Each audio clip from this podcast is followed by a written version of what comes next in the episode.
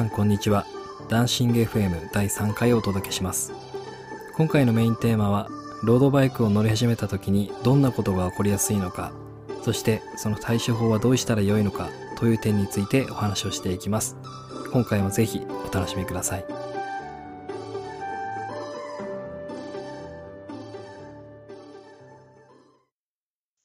はい。それではダンシング FM 第3回をお届けしていきます。本日のえーメインテーマは、ロードバイクに乗り始めて起こりやすいことはどんなことがあるのか、そしてその対処法があるのかどうかというところを少しお話ししていきたいと思います。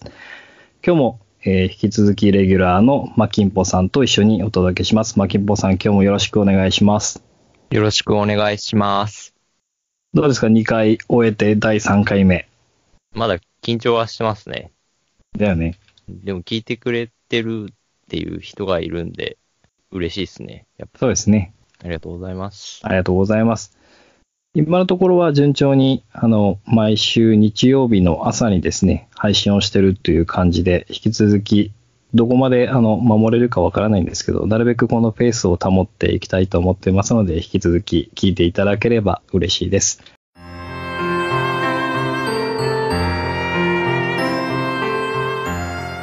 シング FM 今日のあのメインテーマに入る前に、これまであの自転車を買うところのポイント、そして自転車を買った後にどういったものが必要かというところについてお話をしてきたんですけれども、まあ、その中で少し補足をしておいた方がよろしいかなっていうところがあったので、まずは少し補足をしたいと思います。まず、あの自転車を例えば皆さんが買うときに、大体買ってからどれくらいで納車されるものなのかというところって一つ多分気になるかなと思っているので、少し自分たちの経験を踏まえてお話をしたいんですけれども、まず、えっと、私はですね、自転車は通販で買ってます。で、ちょうど在庫がお店の方にあったっていうのもあるんですけれども、注文してからですね、1週間ぐらいで届きました。で、これ多分相当短いケースかなと思うんで、マキちゃんはどれくらいかかりました、注文から。2ヶ月ぐらいですね。ドイツから来たんですけど。でも、そんなもんじゃそんなもんですもんね。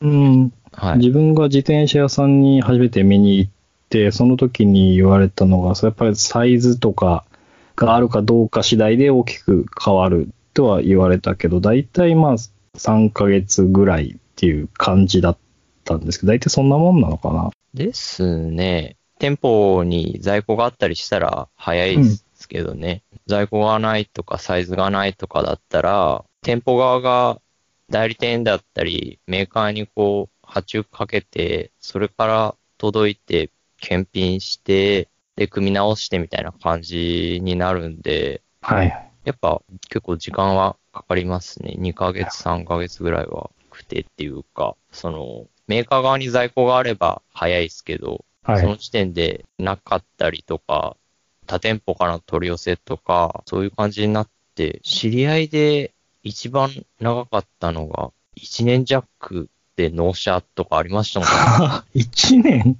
そうそうそう。メーカーの方がフレームあるじゃないですか。はい。あれをこう、前期後期、中期みたいな感じになるんかな。このスパンで何本つしか作らないみたいな感じのやつがあるらしいんですあよ。ー、なるほど。それで、その、あれに全然ハマらなくて、もう、増税前に頼んだらしいんですよ。はいこ。の間っていうか、だいぶ前の。で、その時に、増税前やけ頼もうって思って、4月かなんかに頼んだらしいんですけど、結局、次の年のモデルが発表された後ぐらいに納車されたみたいな感じで。マジたまらんみたいな感じです。しかも、その次の年のモデルの方が良かったっていうパターン。キャンセルもできんしなそうですね。イタリアメーカーは遅いですね。イメーうジ的に。ーん。こんな感じです。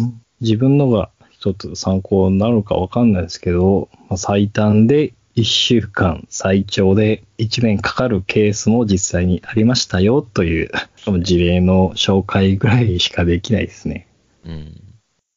そうさっき出たあの、組み直しをするっていうところは自分が自転車屋さんに行った時もやっぱ言われて、あれってやっぱり組み直しってやるもんなんだね。そうなんですよね。メーカー側で完成者だった場合ですね、はい。コンポとかが7割組とか言うんですけど、その店舗に送ってくるんですよ。ほで、店舗がその7割組のまんまやるところもあるし、それを一回ばらして、また一から組み直すっていうところもあるんですけど、その手間で納期がちょっと変わってきたりとかもしますし、へえ。だけどあの、完成車ってあるじゃないですか。はいはい。あれって、そのコンポーネントとかあるじゃないでしょう。はいコ。ンポーネントとかホイールとかは、メーカーがシマノとかから買うんですよ。で、それを仮組みしての代理店とか店舗に送る感じになるんですよね。うん。で、それを店舗が完成車っていうしっかり乗れるような状態にして、お店っていうかお客さんに渡す感じになるんですよね。はいはい。だからちょっと手間が1、2個あるっていう感じですね。うーん。そう。ちょっと詳しすぎるますけど。仮組みの状態だと、外はまだ走れる状態ではないっていうこと？そうですね。マキちゃんの自転車ははい一番最初のエピソードの時に少し触れたんですけど、キャニオンっていうメーカーで、自転車屋さんに行った時に、当然ながら自分が乗っているビアンキだとか、トレックとかメリーだとか、今有名なところは当然飾ってあるんですけど、キャニオンって自転車屋さんにないじゃないですか、あれメーカーって基本的に。ではないですね。自転車屋さんには。はい。ちょっとそのキャニオンっていうメーカーが、まあそもそもどんなメーカーなのかっていうところを少しマキちゃんの方から教えてもらっていいですか？キャニオンっていうのは、ドイツの直販メーカーになるんですよね。はい。要は、ドイツのキャニオンのサイトからしか買えないっていう感じなんですよね。うん、うん。さっきドイツから送ってきたって言ったのも、ドイツにキャニオンの大きい倉庫があって、そこにこう注文してお金を振り込んだら、まあ、カード決済とか海外送金になるんですけど、はい。それで支払いを終えたら、向こうで組んで送ってくれるっていう感じになるんですよね。うん、うん。それで、なんでそのキャニオンがそういうスタンスっていうか、直販しかやらないっていうスタンスを取ってるかっていうとですね、さっきも言ったみたいに、こう普通はメーカー、代理店、店舗でお客さんになるんですよ。うんでそうするとですね、メーカーも儲けをもら取らないといけない。代理店も儲けを取らないといけない。店舗も儲けを取らないといけないっていうので、いわゆる中間マージンみたいなのを取るんですよね。はい。商売なんで。キャニオンに関しては中間マージンを取らないで、もうダイレクトにお客さんに商品を送るっていう感じなんで、なるべくいいものを安く与えられるっていうことで、そういうスタンスでお店をやってるんですね。まあ、コスパがいいっていう言い方にはなるんですけど、圧倒的ユーザー目線ってやつよね。ですね。その分、常にお客様の目にさらされているんで、そのカスタマーセンターとか、メーカーとかのレスポンスはかなりいいですし、であと、儲けも太いんで、製品開発とかは熱心ですね。はいはい。あとは、自分のところで製品検査とかもしっかりするんで、うん。だから結構品質が悪かったりしたら、ダイレクトに自分のところの責任になるんで、その辺の管理とかはものすごく厳しい印象はあります。クレームが直で来るってことよね。そうなんですよ。で、今は日本語に完全対応してるんでうん大丈夫ですけど、僕買った時は英語と日本語が半々だったんですよね。ルルー語みたいになってるってこと？いや、なんていうんですかね。メーカーっていうか、そのページは日本語で書いてるんですけど、うん。問い合わせの時とかはメールとかあるじゃないですか、こはい、う、イはい。ンボ,、インボイスじゃないですけど、うん。そういうのは全部英語で来てたんで、なるほど。そう、だから、今日本語で対応してもらえるんでいいですけど、うん窓口自体が小さかったんですよね、昔は。はい。だから、その、もしトラブった時とかは、まあトラブルって結構通販とかであるじゃないですか、こう、パーツが入ってないとか、うんこれがないとか、なんかもうそういう時とかは、全部英語でメールとかしなきゃいけなかったんで、その辺の、はい。はい。うん、まあ、通販特有じゃ特有なんですけど、その辺が許容できなかったりとか、対応できない人は、やめといた方がいいかなっていう印象があります。今はでも日本語で問い合わせできるそうですね。うん日本語でチャットとかもありますし、対応も早いですもんね。もう質問にもダイレクトで答えてもらえますしね。うん。うん、いい時代。今は。なるほどね。それだけ日本のユーザーが増えてきてるっていうことでもあるんだろうね、きっとね。ですね。やっぱりロングライドイベントとか出ても結構見るようになりましたしね。うん。街中でもたまにすれ違ったりしますし、こんな田舎ですれ違うんだから結構いるってことです、なりますもんね。いわゆる通販と似たような感じになるんだよね、買うときは、仕組み的に。はい。そうですね。流れ的には注文して、これでいいとか聞いてきて、あとはまあ、納期の話とかで待っててって感じで。で、キャニオンに関しては家に届いて、で、あとハンドルつけてとかで、もう9割ぐらいな感じで乗れる状態で送ってきてくれるんで、はい。さっきのお店みたいな感じのあれはないですね。自転車屋さんをただ返さないから、自分で基本的には全部そうやらないといけないっていうところよね、一つ。デメリットとしては。そうなんですよね。お店とかじゃ嫌がられるお店とかもあったりしますもんね。はい昔ちょっと話題になったっていうか、大手のところが、キャニオンの自転車は見ないですっていうのを。明確にサイトに書きましたもんね。そうなんだ。そうなんですよ。やっぱり自転車屋さんって半分小売りで儲けてるんで、うん。そんなしょっちゅうメンテに持ってこないじゃないですか。はい。で、どこで儲けるかって言ったら、監視者が一番儲けがでかいんですよね。うん。だから、自分とこから買ってくれてないのに、みたいなのがあるんですね、やっぱり。商売なんでですね、お店自体も。だからどちらかというと、最初の1台目っていう感じではないのかな、キャニオンは。そうね。うん。周りに面倒見てくれるお店があるとかがあればいいんですけどね。まあでもあの、お店によっちゃサイトに自分のところキャニオン全然見ますよ、みたいなお店もありますしね。ではまあ、問い合わせて見るのもいいかもしれないですね。ですね。ありがとうございます。マキちゃんおすすめのキャニオンご紹介いただきました。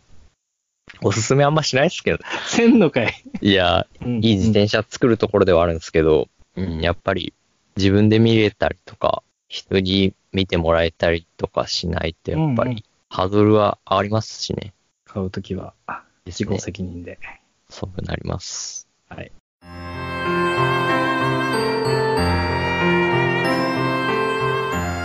ダンシング FM では、今日のメインテーマの方に移りたいと思います。ロードバイク乗り始めあるあるで、その対処法とかもしあれば、今日はその辺の話をしていきたいなと思っています。まずは乗り始めの時に、自分がその初ライドの時ってどれくらい距離走ったかなっていうのを自分のブログを振り返って、15キロぐらい走ってたっぽいですね。マキちゃんはどれくらい最初のライドで走ったかって覚えてる？もうほとんど覚えてないですけど、だよね。もう感動すら薄れてる感はありますけど、多分20キロ弱とか、そんなもんですよね、確か。はい。うん。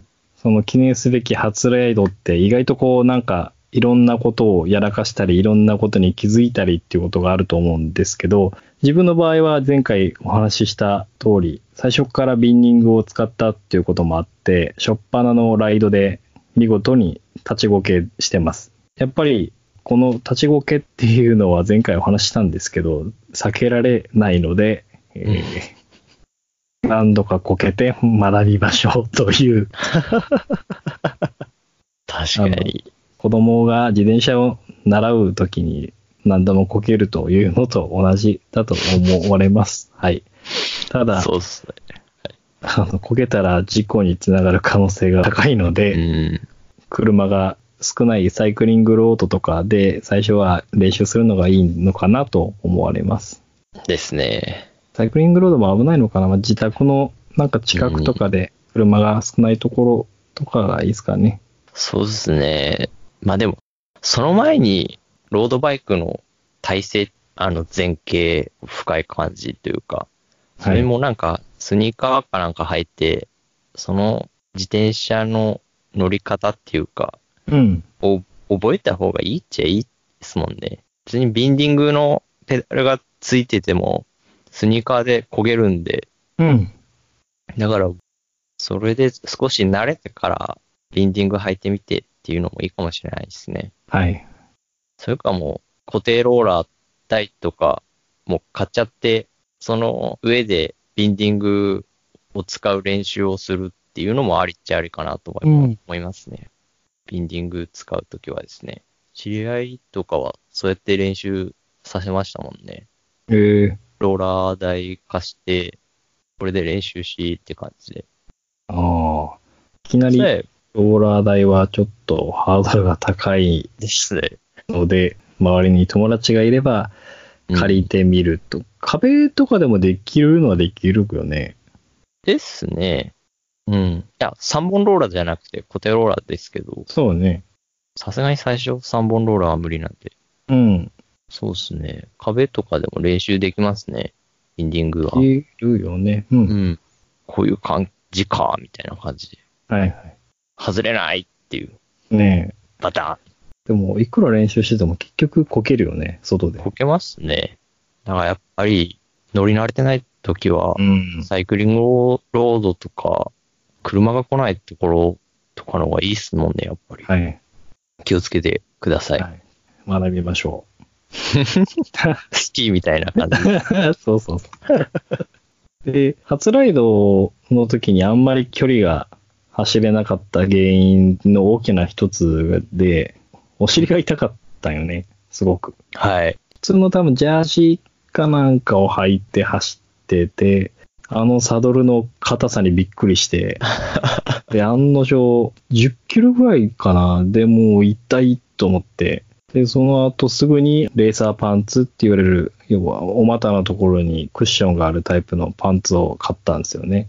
で、やっぱ最初はどうしてもこのお尻が痛くなるっていうのは避けられないかなと思うので、まあ、レーサーパンツレーシングパンツっていうのかなこの類のパンツは必要なのかなっていうふうに思ってるんですけど、マーキちゃんその辺どうですか、いやー、あったがいいっすね。うん、今そんなバカみたいに高くないんで、乗り慣れてない頃は、まずあの体勢になれないですもんね、やっぱり。そうね、前傾姿勢だよね。そう。で、しかも、ママチャリに比べて、サドルもめちゃくちゃ細いしっていうので、はいはいうん、それで、お股が痛くなりますもんね、絶対。だからやっぱり、レーサーパンツ、お尻のとこにパッドがついてるやつになるんですけど、やっぱそれ履いて走るとやっぱ不快感が薄れるんで、うん。で距離も乗りやすくなりますしね。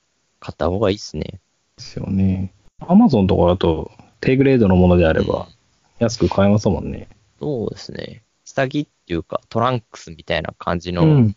で、その上からまあ普通にズボン履いてもいいっていうのもありますしね。うん。最近最初からこのピチッとした感じが嫌っていうのだったら、そのパッド付きのパンツを履いて、その上からストレッチが効いたジーンズとか、そういうのを履いてもいいかなっていう気もしますしね。確かに。やっぱパッドがあるパンツはあると便利ですもんね。そうっすね。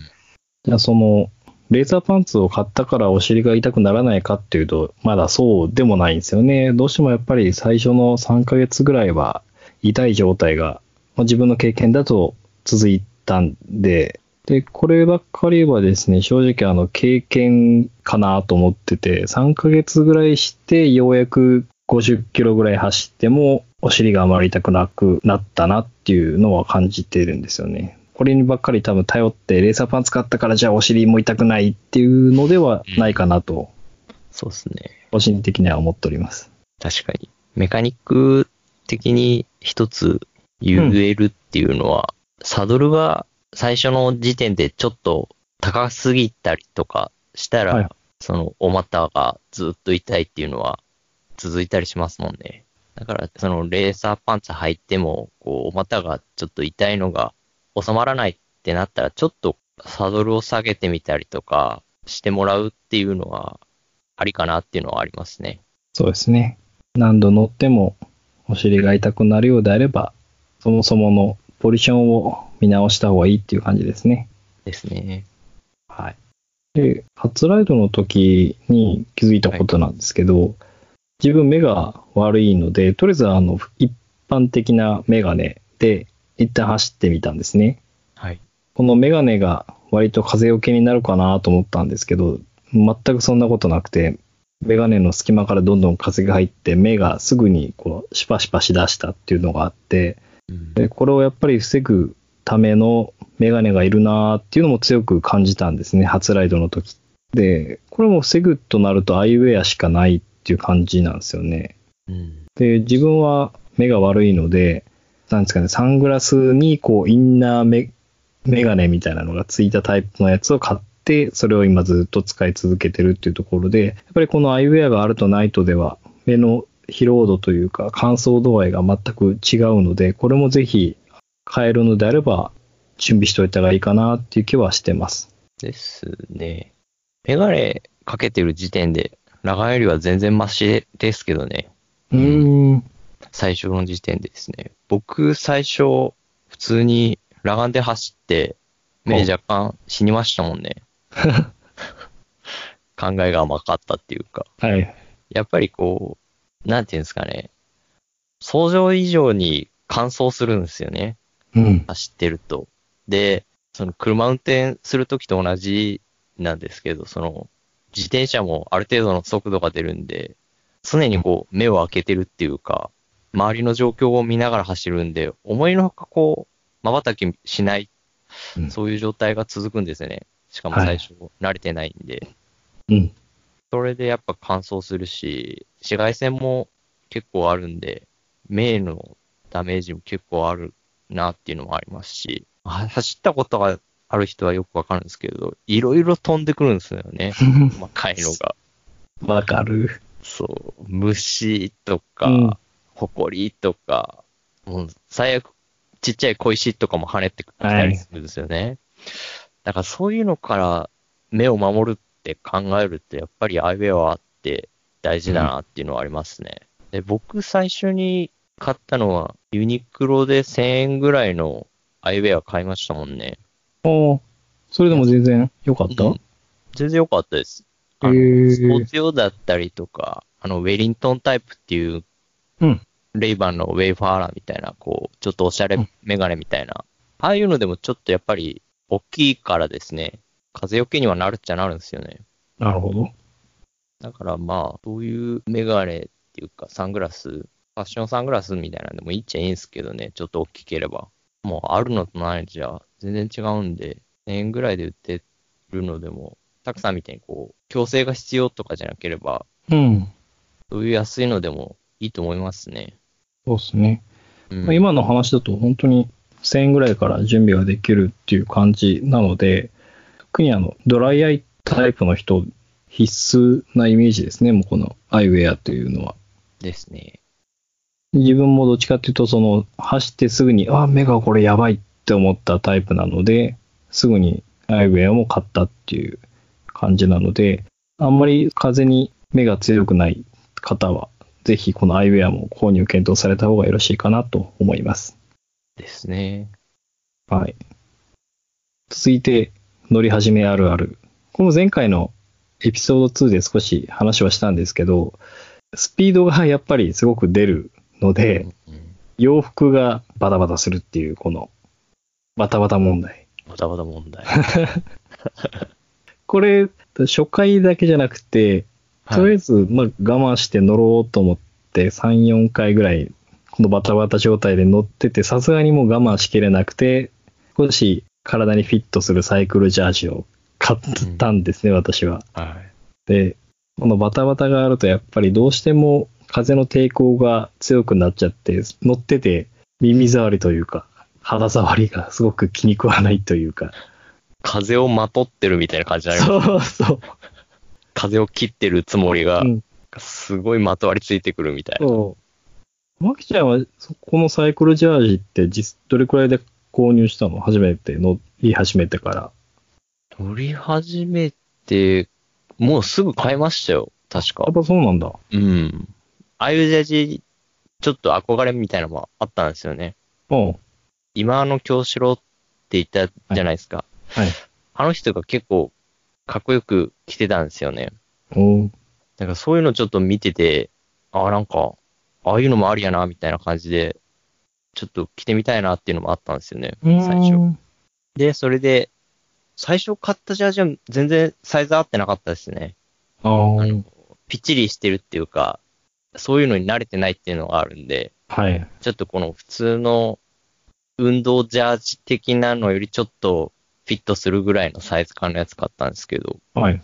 でもそれでも全然普通のジャージより走りやすかったですしね。で、やっぱり最初とかカジュアルウェアみたいな感じでもいいっちゃいいと思うんですけど、自転車乗り出すと汗しっかりかきますし、はい。こう、自転車ウェアってやっぱ専用ウェアになるんで、こう、自転車に乗ることに最適化されてるんですよね。はい。はい。だからもうその辺がやっぱり、そのちゃんとしたジャージとかを買うと感じれますもんね。やっぱやっぱいいなとか。で、あと、その、サイクルジャージ特有になるんですけど、はい。後ろのポケットが超便利。ね便利。あれ神ですよ、マジ。そう、考えたやつ天。才。あれびっくりするぐらい入るよね。そうなんですよね。ねドラえもんかよっていう。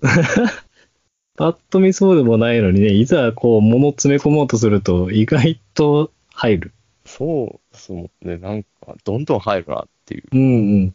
おにぎりとか2個ぐらい平気で入りますしね。確かに。後ろのポケットのためだけに買うっていう価値もあるよね、十分。ですね。ほんとそれありますね。それだけでもいけ試してみたいな感じもありますもんね。うんうんもうなんか、普段着でも使いたくなる便利さありますから確かに。それわかる。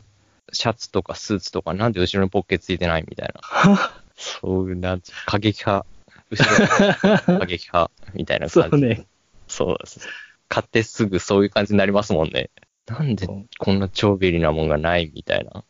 サイクルジャージの買った時の一番の驚きポイントやね、背中ポッケ。ですね。あとは、濡れてもすぐに乾く速乾性っていうのかなうん。あれは本当にいいよね。あれすぐ乾く。うん。夏とか、水かけながら走ってもうん。いいですもんね。そうよね。気化熱で、こう、体も涼しくなるし、すぐ乾くしっていう。ほんと考えられて作られてますもんね。僕10年ぐらいやってるんですけど、年々素材は進化してますもんね。へえ。昔のジャージとかは、シャリシャリしてたっていうか、うん。生地感とかもペラかったんですけど、今のジャージとか、素材の使い方とか、凝ってますもんね。へえ。年々進化している感じありますね。ネットとかで調べたらわかるんですけど、値段もね、今すごく安いやつは、多分1000円台ぐらいから普通に買える感じがするので、半袖とかであれば。メーカーとか。かにこだわらなければですね。うんうん。自転車始めて3、4回ぐらい乗ったら、これも全然試してみる価値はあるかな。まあ、もう始める前から買っとってもいいでしょうし。うん。いや、ほんと、後ろのポッケに感動してもらいたい。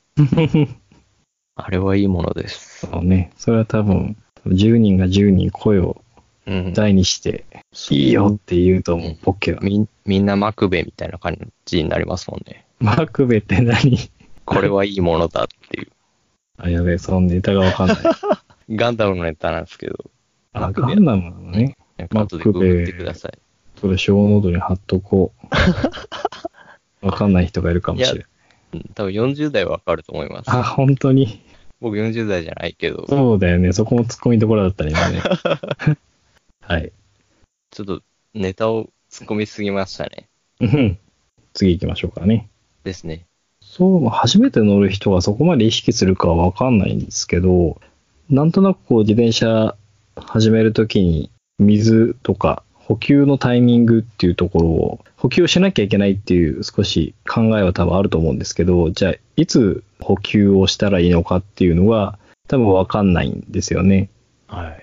ジョギングとか普段してる人とかだったらまだわかるんですけど、例えばダイエットをやろうっていうことで、初めていきなりスポーツ、自転車やってみようみたいな感じになった時に、どのタイミングでどういう補給を取ればいいのかっていうところがわかんないじゃないのかなと思って、とにかく大事なのは水分だと思うんですけど、自転車って、このサイクルジャージとか着てたら特になんですけど、あどんどん汗が蒸発していくので、あんまりこう自分が汗をかいてるっていうイメージがないんですけど、実際はかなりこれ汗かいてるんですよね。だから多分自分が思っている以上に体から水分って抜けてるので、本当にもう水分をしっかりこまめに取るっていうことはすごく大事かなと思ってます。夏は当然なんですけど、で冬もやっぱりかなり汗をかくというところがあるので、季節関係なくしっかり水分は取っておいた方がいいかなと思ってます。その水分何を取るかっていう話なんですけど、こう自分の周りのロードバイク歴が長い人たちを見ると結構その水のボトルの中に水を入れてる人が多いなっていうふうに感じてて、で自分が最初やってた頃はポカリスエットとかアクエリアスとかああいうのばっかり飲んでたんですけど、実際なんかロードバイク歴の深い人ほど水を飲んでるっていうのが気になってて、そのあたりってなんかマキちゃん知ってる？理由。多分、僕もポカリとかアクエリ入れるタイプなんで、あれですけど、多分ですね、口の中ベタつくからとかじゃないですかね。そんな簡単な理由なのかうね。ん。清涼飲料水とかって、うん。長いこと飲んでると、口の中ベタついてきますしね。はい。だからその、ベテラン勢っていうか、水ばっか飲むってタイプの人は、多分、他のところでミネラルとか摂取してるんじゃないですかね。はいはい。自分で生成したりとか。それは冗談ですけど。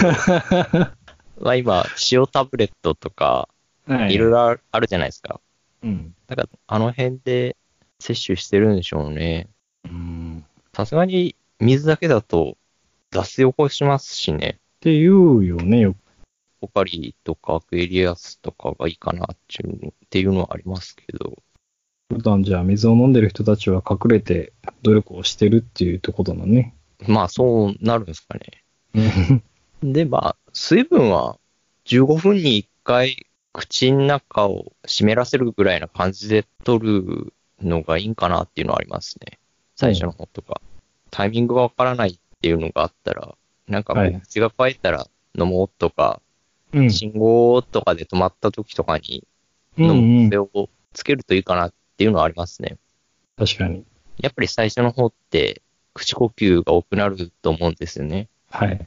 その、走ってて、やっぱりきついっていうのもあったりするんで、うん。口が乾くんで、喉も乾いてくるっていうのもあると思うんで、うん。そうですね、信号待ちの時とか、まあ、10分とか15分ごととかに飲むようにするのがいいかなっていうのもありますし、でもあれですよね、乗り始めの時って走りながら飲めないって人多いですもんね。飲めないと思う。最初はやっぱりおぼつかないし、なんかフラフラするよね。ですよね。やっぱ片手離すだけで、左にわーって行っちゃったりとか、右にわーって行っちゃったりする人とかもいますしね。はい。だからやっぱり休憩たんびに飲むとか、なるべく細かく足を止めるとかの方がいいかもしれないですね。細かく意識をしていくっていうところが大事っていう感じですね。ですね。ポカリとかアクエリアスとか飲む時の一つ注意点としては、そのボトルにあまりなみなみにつぎすぎると、ボトルに入れた時にこぼれて、あのダウンチューブっていうのかな？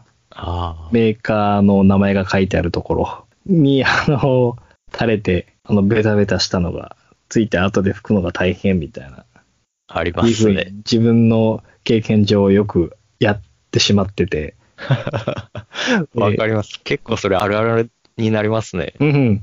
うん。最初はね、よくわからずボトルにこういっぱいついちゃうけど、走ってる時にね、水が溢れて、こぼれて、汚れて、そこにまた砂ぼこりとかついて、って汚れが固まって。ですね、終わった頃に、気づいた頃にはもう固まってるっていう。そうそうそあの、ベタベタしたう。やつが。うんあれ、いい取り方ありっちゃありますけどね。うん。うん。温タオル用意して、はい。すっごい熱いお湯で湿らせたベストとかでもいいんですけど、うん。それをちょっと長い間当ててあげたら、割とスルって取れますよ。おー自分の場合は、ワイヤーがダウンチューブの下を露出で通ってるタイプの自転車なので、ダウンチューブだけじゃなくて、その下にあるワイヤーまで液体がかかって、ベトベトしちゃったりして、あんまりこれよろしくないなぁと普段思いながら。よろしくないですね。ね下手したら錆びますもんね。そうそうそう。うん。だからもう今はボトルなみなみには継がないようにしてな、7割ぐらいで止めるようにしてます。大事。これは今後乗る方はぜひ意識していただければと。自分の大事な自転車を汚さないためにもうん。いい心がけですね。ですね。うん。未だにベタベタしてるのついてますけどね。たまに。はい。あとあれ、パンク。自分は幸いなことに初ライドでパンクはしなかったんですけど、うん初ライドでパンクする人っていたりするのかなと思ってですね。ただ、ママチャリとかのパンクと若干違うじゃないですか。そうで勝手が。すね。うん。というところで、やっぱりパンクって一通り練習をしないと実際できないと思ってるんですけど、まあ、パンクするにあたって工具も必要になりますし、代替え品も必要ですし、で、あとはその技術っていうところも必要なんですけど、うん、実際はマクちゃんはもう初めて自転車に乗るときはパンク修理ってできるぐらいの技術はあったの？さっぱりですね。あ、やっぱそうなんだ。全然、今でこそいろいろ自転車組んだりとかやってますけど、はいもう最初の方は何にもできなかったですもんね。だからパンクしなかったっていうのもあったんですけど、うん。1年ぐらいは全然パンクとは無縁で、はい。そういう機会なかったですもんね。それまで全然できなくて。はい。で、知り合いと走ってた時には初めてパンクしたんですけど、うんうん。何もできないじゃないですか。はい。めっちゃ凹みましたもんね。不甲斐ないじゃないですけど、うん。ああ、申し訳ないみたいな感じになって。うん。でしかもその時その、チューブすら持ってなかったんですよ。おう。完全に横着超えてましたね。あの時は。で、それで一緒の人がもう、なんていうんですかね、天使だったんですよ。うん。それでもう全部やってくれて、もうありがとうございますって感じになって。でもその時の本当申し訳なすったら半端なかったですね。それがあるから今があるじゃないですけど。なるほどね。やっぱ自分でできるようにならんとな、みたいな感じはいにはなりましたね。その後は自分で実際に練習をしたってこと？そうですね。もう、チューブ3、4本買ってきて、家でこうタイヤを外して、つけてとかを何回か繰り返して、はい。4、5回っていうか、こそ練しましたね。こそれん。みんな多分やってると思いますよ。ね。で僕は、そのパンクした時に、いろいろやり方全部聞いて、家帰って、雑誌か YouTube かなんか見て、頭に叩き込んで、その後、何回か練習した感じになりますね。はい。タイヤ外して、チューブ外して、またつけて、外してつけてって。何回かやると覚えますね。そうね。自分もあの、運よく、パンクとはなかなか縁がなくて、最初にパンクしたのが多分1年ぐらいなんですよね、乗り始めてから。で、半年ぐらいのタイミングで、さすがにパンク修理ぐらいできないとまずいよねと思って、自分で勉強して覚えたんですね。なので、まあ、パンク全然起きねえぜ、ヒャーとか言って、1年目ぐらいで、あれってなって、俺絶対パンクしねえわぐらいな感じで思ってたんで、それわかります。半年ぐらいに勉強したやつが結局そこからあの、あんまり練習しなくて1年目でいざパンクが起きた時が、ちょうどその時が、はい。あの、他の人と運よく走ってる時で、その周りの人がサポートしていただいて、うまくうん。交換できたんですけど、あまりにも久しぶりすぎて、自分のそのパンクっていうのが、あの、あれ、これ一人だったらできんかったんじゃねっていうぐらいの、わかります。うんっていう経験もあって、そっからまた何度か練習をしましたね。うん。練習しないとやっぱり落ち着いてできないですよね。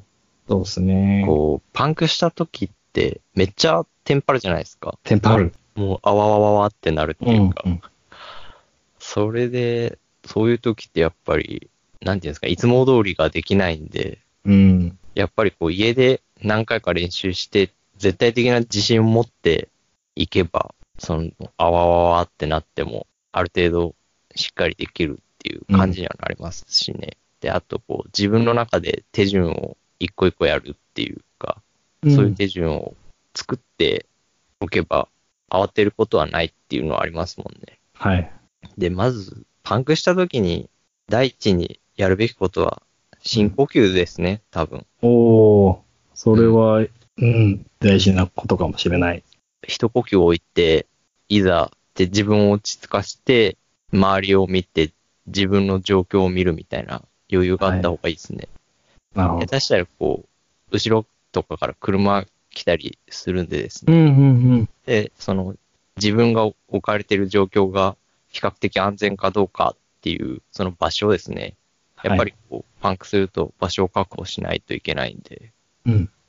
そういうところはありますね。特に初パンクの時は、そうよね。めっちゃテンパりますもんね。テンパった、俺も。一人でパンクだったらまだいいんだけど、周りに人がいる状態でパンクすると余計緊張するよね。そうなんですよ。自分の申し訳なさ半端ないっていう。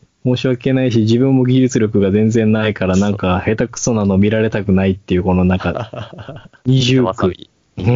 あんまりもう自信がなかったら、ベテランの人にお願いしますっていうのも、てっちゃってですね。そうね。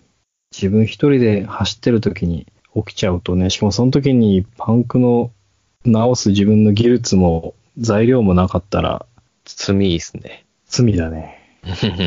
知り合いとか家族とか呼んでもう迎えに来てもらうしかないもんね。うんですね。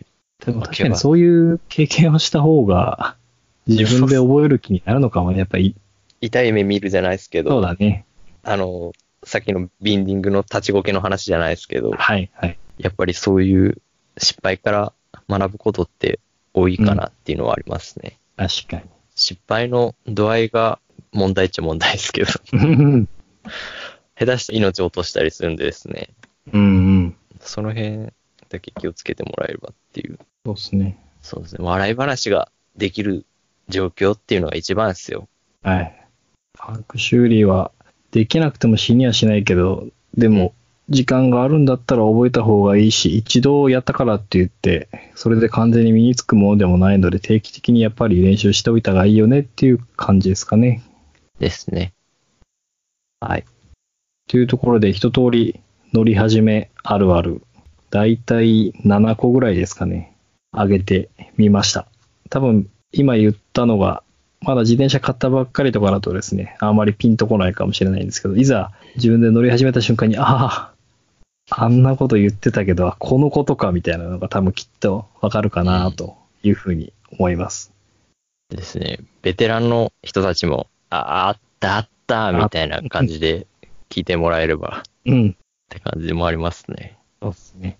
うん。はい。ということで、えっと、今回は、えーロードバイク乗り始めでどんなことが起こりやすいのか、そしてその対処法はどんなことがあるのかということについてお話をしました。まあ、金峰さん、今回もありがとうございました。ありがとうございました。